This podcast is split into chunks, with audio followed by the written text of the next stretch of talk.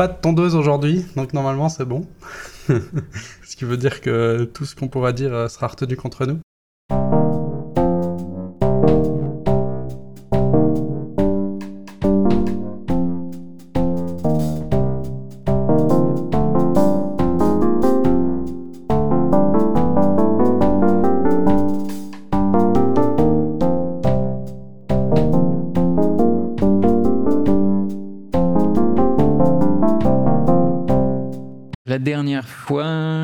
Je ferai rien de nouveau déjà, parce que justement mon mois à venir allait être un peu mouvementé, et donc en effet le mois a été un peu mouvementé, mais j'ai vraiment suivi donc ce que j'avais initié, à savoir euh, limiter pendant ma semaine de travail, mais ce que je fais à cinq catégories de tâches. Mm-hmm.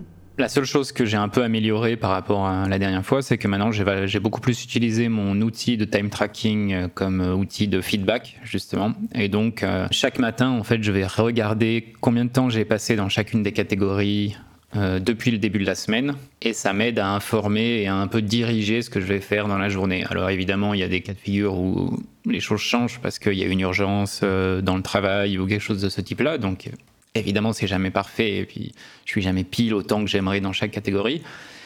Mais d'avoir ajouté ça le matin, je trouve que ça m'aide à essayer bah, de rester dans ces, tout simplement dans, la quantité de travail que je veux allouer à chaque catégorie.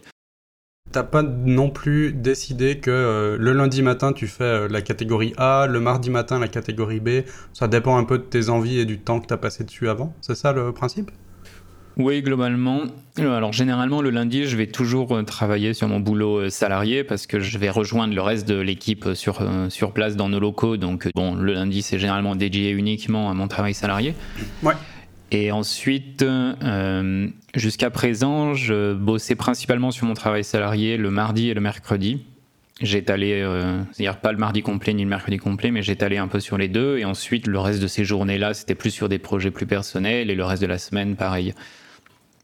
Que ce feedback m'a permis, c'est que certains, certains jours, par exemple, où j'avais pas pas spécialement envie de bosser sur mon travail salarié ou autre, je pouvais mieux aussi me dire le jeudi, bon ben voilà où j'en suis, j'ai bossé pas mal sur des projets perso pour l'instant, il faudrait que je rattrape un peu mon temps. euh, côté euh, travail salarié et ou inversement parce que ça m'arrivait souvent de faire pas mal d'heures supplémentaires dans mon boulot et de rogner sur mes projets perso et avoir ce rappel tous les matins, ça me permettait justement de dire non aujourd'hui je vais vraiment essayer de pas toucher au boulot du tout s'il y a une urgence, de toute façon, ils vont m'appeler. Et je reste focus sur euh, mes trucs à moi. Et voilà.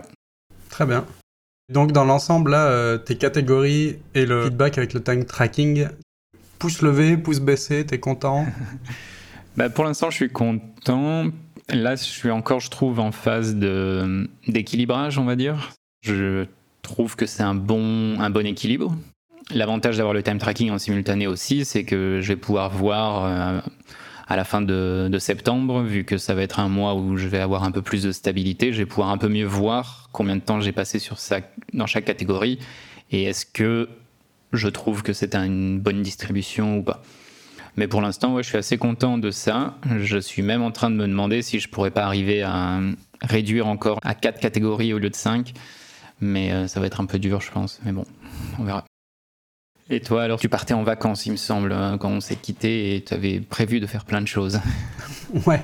Alors, euh, effectivement, je suis parti. Euh, le but, là, ce que j'avais un petit peu prévu, c'était de me déconnecter un petit peu de deux applications en particulier que je sais que je vais un peu regarder par, euh, par défaut. Genre, il y a un moment de flottement, donc je vais les ouvrir. C'était Telegram et Twitter.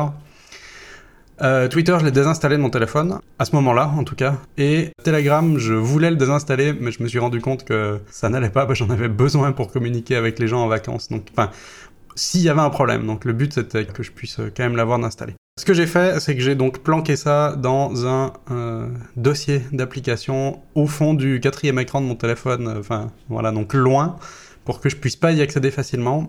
Le but c'était d'y toucher, disons, le moins possible ce que j'ai assez bien réussi à faire. Et tu avais ajouté euh, un système de limite du temps ou pas du tout, du coup, juste euh, basé sur euh, le fait que tu n'irais pas le chercher ou... pas, pas, plus que celui que j'avais déjà, qui dit que... Je sais plus les horaires exacts, mais en tout cas, à partir de 10h le soir, normalement, c'est non. pour me permettre de plus être devant les écrans Mhm. à partir de 10 ans le soir. Euh, donc voilà, ça j'ai pas touché. euh. Ah, Mais t'as pas ajouté en plus une limite journalière du type euh, je peux utiliser l'application que 30 minutes par jour par exemple? Non, parce que ça servait à rien. Vu que j'allais avoir des occupations dans la journée, j'allais laisser le téléphone dans un coin et, et c'était le meilleur des trucs. Et voilà. Euh, après, je pensais pas mal lire euh, et écouter de podcasts parce que j'avais pas mal de trajets en train et puis même sur place euh, dans la journée, disons qu'il y avait pas mal de temps un peu off où je sais qu'il y avait un peu de d'occasion de faire ça. Finalement, bah, j'ai pas réussi à lire autant que ce que je pensais parce que les gens étaient plus actifs que prévu, donc c'était plus sympa de, de rester à causer, voilà. Et j'ai aussi profité, chose que je faisais jamais, d'aller faire des longues balades, euh, genre euh, presque une heure, une heure et demie chaque, chaque jour, au lieu de traîner dans le jardin à lire. Et voilà, c'était un peu plus sympa de faire ça. Et hum, autrement, une expérience que j'ai faite, euh, c'était de passer mon téléphone en noir et blanc. Et alors, je sais pas si ça a une influence réelle sur mon utilisation du téléphone parce que c'était trop court. Mais en l'ayant de nouveau en couleur, c'est très surprenant comme tout est chatoyant, tout est joli et, ça doit être un petit peu attirant. Avec mon ancien téléphone, donc quand j'étais sur Android, j'avais fait ça sur une vraiment très très longue période. Pendant plus de six mois, je crois que j'avais utilisé mon téléphone en noir et blanc. Et au moment du passage, j'avais eu l'impression de moins l'utiliser. Et le repasser en couleur, ça, pareil, ça avait eu un effet. J'avais l'impression de plus souvent regarder les choses, aller regarder une application ou un truc comme ça. Alors que c'est vrai que quand c'était en noir et blanc, j'avais j'avais plus un usage. Je veux faire ça, je vais juste faire ça, et tu vas pas être attiré par autre chose. Particulièrement sur iPhone, je trouve, où si on n'a pas désactivé les badges, si on n'a pas la motivation de virer toutes les notifications, euh, ne serait-ce que passer en noir et blanc, à mon avis, ça doit changer un peu quand même. Où le regard va dès que le téléphone se déloque, quoi. Ouais, ouais, ça je suis d'accord. Bon, les pastilles, personnellement, je désactive ça. Parce que ça, moi je trouve ça trop stressant. Quoi. Autrement, moi j'ai vraiment le syndrome du Oh mon dieu, il y a 300 messages, euh, il faut que j'arrive à zéro. Et voilà. Mhm. Al- Alors que je peux très bien ne pas les lire parce que je, je sais pertinemment que c'est impossible de tout lire et que ça fait perdre trop de temps et que c'est une charge mentale trop grande. Donc je vais juste marquer comme lu, mais je vais au moins aller et marquer comme Mhm. lu.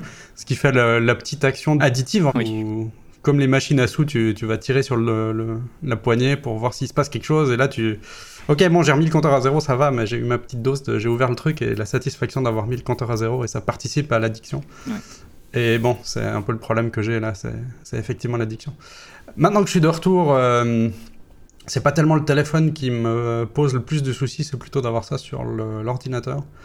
Euh, le problème, c'est que j'utilise aussi ça pour euh, communiquer à des gens importants. Mhm. Donc, j'hésite tout le temps à, à mettre ça en absolument off, mais après, s'ils veulent me contacter puis que c'est important, puis ça arrive quand même assez régulièrement, c'est un peu gênant. Enfin, ouais, faut que je trouve des trucs qui marchent mieux, quoi. Euh, bref, on aura certainement l'occasion d'en reparler quand j'aurai mis en place quelque chose, quand j'aurai un peu euh, choisi ce qui marche, euh, j'espère. Et sinon, qu'est-ce que tu bois? Alors, j'ai hier, je suis allé acheter du thé, enfin. Oh Donc en ce moment, je bois du Long Gin, qui est Ah oui. donc un thé vert chinois euh, qui, à mon goût, est excellent. Ben moi, je, là, je bois un Puer de 2007, qui n'a pas de nom à part euh, Puer de 2007. Euh, Il y avait la région, mais alors j'ai complètement oublié, et le paquet dans la cuisine. Eh ben, il est euh, plus fort que ce que je pensais. C'est pas, c'est pas de l'eau de l'eau claire, quoi. Et il est aussi très très foncé. Clairement, c'est un, à mon avis, des thés que je boirais plus volontiers en hiver quand il fait bien froid et, plutôt le matin parce que je pense que si je bois ça en soirée, euh, je vais pas dormir, quoi. Je, je sais pas les quantités de théine là-dedans, mais. Hein, normalement, il y a moins de théine que dans d'autres thés. Comme c'est des thés qui sont fermentés, en fait, la, enfin, la théine, caféine, elle s'est fait euh, en grande partie détruire dans le processus. Ah ok. Ah c'est peut-être juste le, le goût alors qui est tellement Mais fort. c'est que- oui, c'est des goûts qui sont souvent très intenses et des thés qui sont des fois plus noirs que du café, quoi. Ouais. Ce ce qui est, ce que je trouve étrange alors, je sais pas d'où ça vient et c'est pour ça que je mentionnais la, la dose de théine, c'est que euh, la première tasse je l'ai bu euh, assez rapidement en termes de, de durée entre le début et la fin de la tasse et j'avais limite, mais limite. euh, je sais pas, la tête qui tourne un peu. Enfin, genre, tiens, j'ai des substances, quoi. euh, type caféine, quoi, quand je prends trop de café. Donc, je sais, je sais pas, je sais pas d'où ça vient, dans ce cas-là. Ouais, là, je sais pas du coup. J'ai mon app de méditation qui me rappelle que, tiens, ce serait bien de méditer et qui m'encourage à faire ça en m'affichant le nombre de jours consécutifs durant lesquels j'ai médité. Et là, j'étais tout content, j'arrivais bientôt à 180 jours, euh, voilà, ça faisait un- presque une demi-année, une jolie ouais. marque. Et j'ai mangé avec euh, mon père, on a bu un peu de vin, c'était le soir. Après, il est parti, j'ai rangé la cuisine, j'étais un peu fatigué, j'ai été me mettre au lit et j'ai oublié de méditer. le lendemain matin, eh bien, jour 1, Retour à zéro. retour à zéro. Le principe de la méditation, de celle que je fais en tout cas, c'est effectivement d'avoir du un certain lâcher prise et un certain détachement. Donc voilà, c'était une très bonne leçon sur ça m'affecte, mais en même temps ça ne devrait pas tellement et, et une bonne leçon de me pardonner moi-même aussi quoi. Euh, sur le moment c'était un peu c'était un peu dur, il m'a fallu 2-3 jours pour dire non, allez, c'est pas grave. L'essentiel c'est d'avoir le quand même le, le fait de faire ça quoi. Mais si j'avais euh, mis la méditation dans ma routine du matin, comme ça fait longtemps que je le prévois, eh ben j'aurais pas eu ce problème parce que je me serais levé, j'aurais fait ma méditation et le soir il se serait passé exactement pareil, sauf que j'aurais pas cassé ma chaîne. Hmm. Bon, voilà, c'était pas drôle. Moi, c'est vrai que j'ai tendance à méditer plutôt le matin, Euh, non pas pour euh, m'assurer de le faire tout le temps, parce que ça m'arrive souvent de ne pas le faire, parce que je trouve que ça me permet de démarrer la journée sur des bases un peu plus saines. Faire le- la méditation le matin, pour beaucoup de gens, c'est plus facile parce que tu n'as pas encore justement tout ce que tu as fait dans la journée en tête. Et donc, d'une certaine manière, ça te facilite un peu les choses. Ça, euh, je constate aussi que effectivement j'ai le l'esprit beaucoup plus agité, Le soir. c'est-à-dire agité, il y, a- il y a plein de pensées qui arrivent, hein, Ouais. voilà, le soir que le matin. quoi. Après, c'est aussi l'intérêt de le faire le soir. hein. C'est que justement, ça force à. C'est un travail qui est un peu plus compliqué et donc c'est aussi un bon travail parce qu'il il t'entraîne à faire ça avec l'esprit euh, occupé et à se détacher euh, de l'esprit occupé. Ouais. Alors, ouais, idéalement, il faudrait que j'en fasse une tous les matins, comme ça je suis sûr d'avoir ma série et, et surtout ça conserve l'habitude. Et puis éventuellement une le soir, euh, mais si j'y pense pas, ben, c'est Mm. pas grave, tu vois. Tout ça pour dire que malheureusement j'ai cassé mon ma série de, de méditation et sur le moment, ouais, j'étais un peu un peu triste quoi. Quand on a préparé la mission, tu m'as parlé de deux choses. Euh, tu m'as parlé des, routines euh, qui t'étaient le plus restées, enfin de la manière dont elles t'étaient le plus restées, et tu m'avais aussi parlé de Just Begin Again par rapport à, à ma série de méditations cassées. Est-ce que tu peux développer un petit peu ça?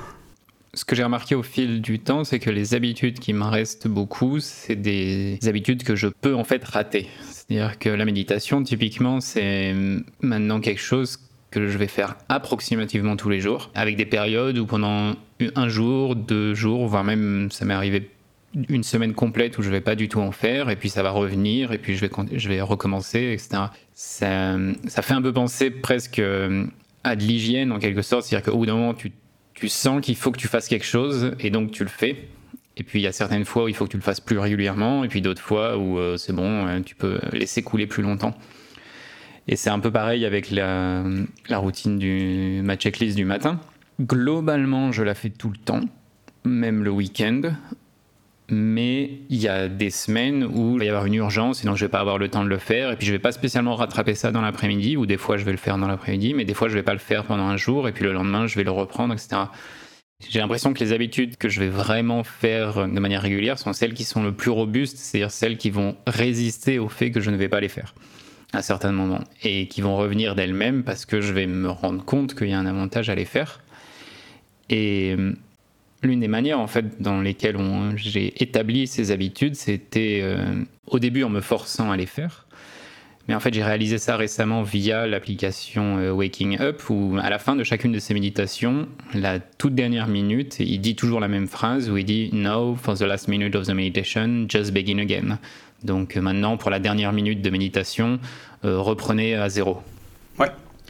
Et en fait, j'avais jamais spécialement réalisé, et c'est en écoutant un autre podcast où lui était interviewé que j'ai réalisé, où la personne disait ce que j'aime beaucoup avec votre, votre dernière minute de méditation, c'est que même si on n'est pas content de soi pendant les 9 premières minutes, etc., la dernière minute, on peut reprendre de zéro.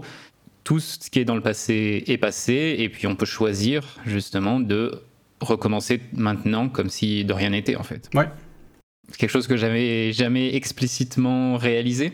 Qu'en fait, c'est à mon avis comme ça qu'on construit des habitudes robustes, c'est en échouant.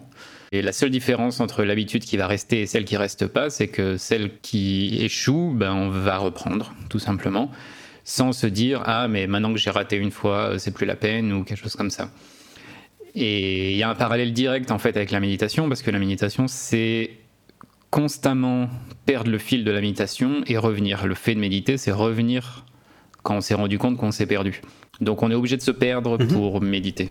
C'est le gros avantage de cette activité en fait. Et je pense qu'il y a un parallèle avec justement la construction d'habitudes et la construction de routines ou de choses comme ça, où c'est oui, évidemment, au début, euh, enfin, on peut déjà, on peut pas tout mettre en place d'un coup, et en plus, on va forcément échouer. Mais si on recommence, à la longue, ça va construire quelque chose. C'est assez fort aussi comme raisonnement qui va même vraiment plus loin que la, création de routines ou d'habitudes. Je trouve que c'est ça s'applique aussi à, d'autres choses euh, de, de, la vie courante. Euh, il y, a, y, a, un côté que plein de gens ont, je pense, et en tout cas que je suis sûr d'avoir.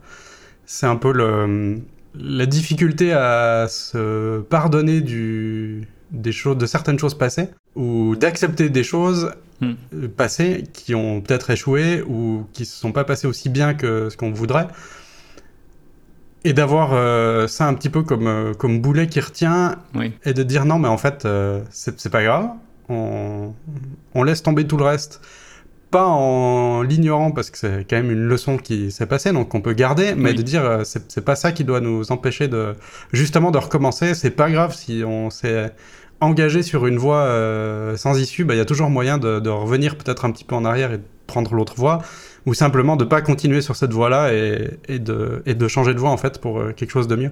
Et qu'il faut pas euh, forcément rester justement attaché à quelque chose d'avant. Si ça fonctionne pas, ben juste recommencer quoi.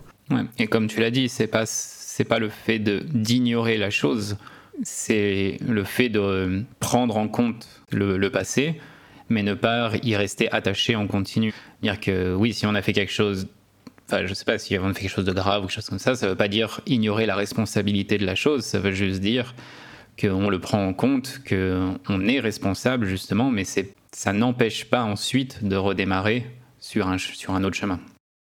Ouais, tout n'est pas acheté. Hein. Enfin, une, mauvaise expérience, euh, finalement, ça reste une expérience quand même. Et on peut, euh, on peut en retirer des choses, euh, même si c'est pas toujours facile. Et c'est pas forcément toujours évident, ou ça saute pas forcément aux yeux de qu'est-ce qu'on peut en retirer tout de suite.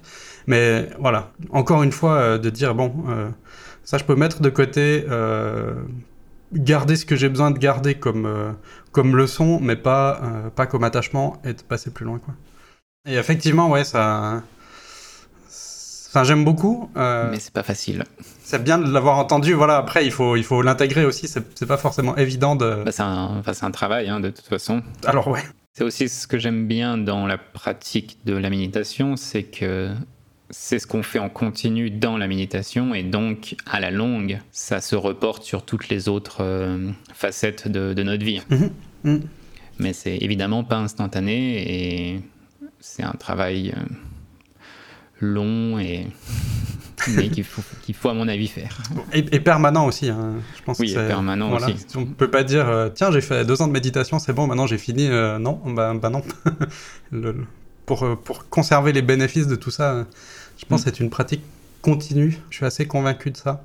Et par continu, alors, effectivement, comme tu dis, si l'habitude de le faire se s'arrête à un moment, c'est pas grave. Voilà. là, dans, mon, hmm. dans ma série euh, qui s'est cassée, bon, ben voilà, elle s'est cassée. Euh, sur le moment, euh, j'étais vraiment pas bien face à ça, mais c'est pas grave. le truc de bien, c'est que j'ai déjà médité presque 180 jours, donc j'ai une habitude hmm. quand même qui est là, et en reprenant, enfin, l'habitude, elle est toujours là, ça me fait du bien, ça continue de me faire du bien. voilà. Dans les choses à venir, moi j'ai trois priorités actuellement. Non, deux priorités. La toute première, c'est de retrouver des heures de sommeil un petit peu plus classiques parce que là, j'alterne entre 3h du matin, 1h du matin. euh, voilà. J'ai pas besoin de me lever le matin, donc c'est c'est pas grave. Euh, si je vais me coucher tard, je me lève aussi tard. Tant que j'ai pas besoin de me lever le matin, c'est pas gênant, mais le problème c'est que c'est pas régulier. Donc j'aimerais retrouver quelque chose de plus régulier et quelque chose un petit peu plus tôt parce que euh, il va bien arriver une fois où je vais devoir euh, aller donner un cours à 8h le matin et du coup ça va être très compliqué si j'ai l'habitude de me lever à 11h. Quoi. Oui. Donc je vais revenir là-dessus. Et le- la deuxième priorité là, c'est de mettre le- la méditation au réveil pour justement euh, éviter l'erreur précédente. Donc ça, ce sera euh, ce qu'il y a à faire pour la prochaine fois, pour être sûr que ce soit réglé. Et, et toi, qu'est-ce qui est à venir Récemment, j'ai augmenté mon temps de travail. Là, donc j'étais à... dans mon travail salarié, j'étais à 40% ces derniers temps, et là, je passe à 60%. Mhm. Et je profite de ça pour étaler ces 60% sur toute la semaine. J'ai décidé de faire, euh, comme d'habitude, le lundi, de toute façon, comme je vais sur place, je travaille toute la journée pour mon boulot salarié. Et ensuite, j'ai décidé d'étaler donc en quatre demi, les quatre demi-journées qui me restent sur les quatre euh, autres jours euh, de la semaine, mais en démarrant uniquement par mes projets le matin. La raison étant que je me suis rendu compte que euh, quand je compressais tout mon travail salarié sur les deux ou les trois premiers jours, Mhm. j'avais constamment en fait l'impression de l'envie surtout de faire des projets perso à la place. Ouais.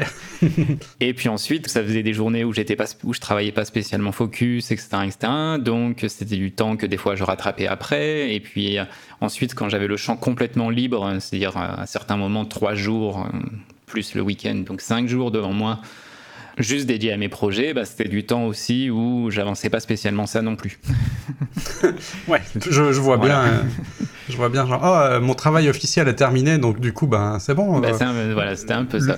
le travail non officiel, je peux le faire quand je veux, donc je le ferai demain, et c'est exactement ce qui m'arrive tout le temps. Donc Voilà. je vois bien le, le problème, ouais. Et du coup, là, comme j'ai augmenté mon temps de travail, je peux un peu plus facilement l'étaler un peu partout parce qu'avant, si je mettais juste deux heures par jour, euh, le temps de rentrer dans, le, dans mon travail, en fait, ça aurait déjà pris plus de temps que de faire le travail, alors que par bloc de 4 heures, je peux largement prendre une demi-heure pour rentrer dans le travail, bosser trois heures et demie vraiment euh, en, étant, euh, en ayant du focus, et puis après, c'est fini. Et donc, mon idée, là, c'est d'utiliser ce cadre euh, semi-rigide de mon travail salarié pour que le matin, grossièrement, je fasse mes projets et l'après-midi, je travaille sur, je, je fasse mon, mon travail salarié. Et ça, ça me forcera en fait constamment à me dire, bah voilà, là j'ai la matinée de libre. Donc c'est un peu plus facile de se dire, je vais bosser 4 heures sur mon projet euh, perso parce que je sais qu'ensuite il va falloir que je bosse sur euh, mon travail salarié. Donc c'est pas comme si j'avais le champ complètement libre devant moi. Et j'espère que ça va m'aider à cadrer un peu plus mes projets euh, personnels. On verra. Ça, c'est déjà en place depuis quelques jours ou c'est à venir pour dans quelques jours, quelques semaines? J'ai commencé ça depuis lundi, là. Ce qui veut dire que euh, quand on enregistrera le prochain épisode, tu devrais avoir euh, à peu près un mois, en gros, Ouais. de, de, cette, euh, de cette manière de faire. C'est ça.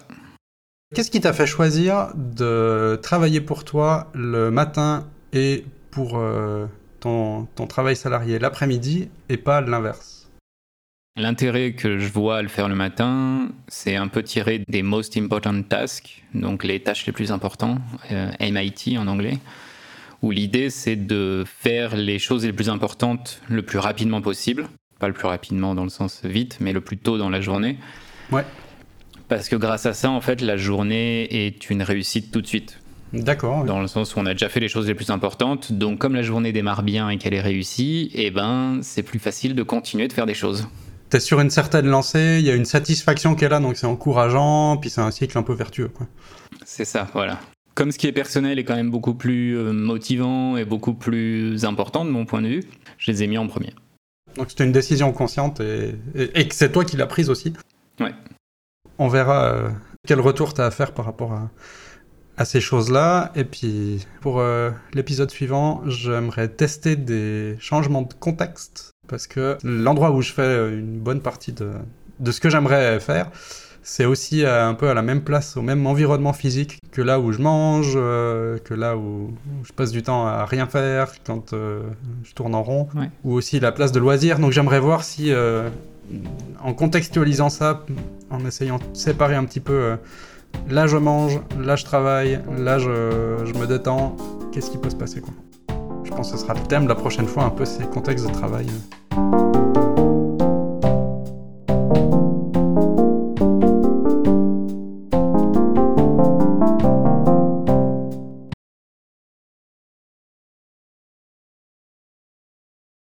On s'est envoyé des captures d'écran de notre euh, euh, zone d'enregistrement, là, un peu comment c'est préparé. T'as des grands chiffres sur ton téléphone, enfin pas sur ton téléphone, sur ton portable. Euh, c'est quoi? Comme fond d'écran Alors c'est le... le... Ah, attends, il faut que je me remette dans le... Oui, donc c'est le prix d'un cours que j'ai payé pour... Non. Faut que... Donc alors attends, faut que je, non, faut que je reprenne. C'est un cours pour créer un produit. Dis-moi, dis-moi, voilà, de manière naturelle cette fois. Dis-moi, t'as un fond d'écran, t'as des grands chiffres dans ton fond d'écran. Qu'est-ce que c'est? Ouais, C'est le, c'est le prix que j'ai investi dans un cours pour euh, créer un produit en fait, pour apprendre à être un, indépendant et créer un produit qui se vend. Donc euh, voilà, c'est une petite motivation pour euh, que cet investissement diminue et que je oui, que je le rembourse, quoi. Ouais, tout à fait. Donc là, pour l'instant, c'est le prix et de ce que tu as payé. Et quand tu auras réussi à vendre pour euh, au minimum autant, il devrait arriver à zéro. Quoi. Voilà, exactement. Donc j'ai hâte qu'il commence à descendre.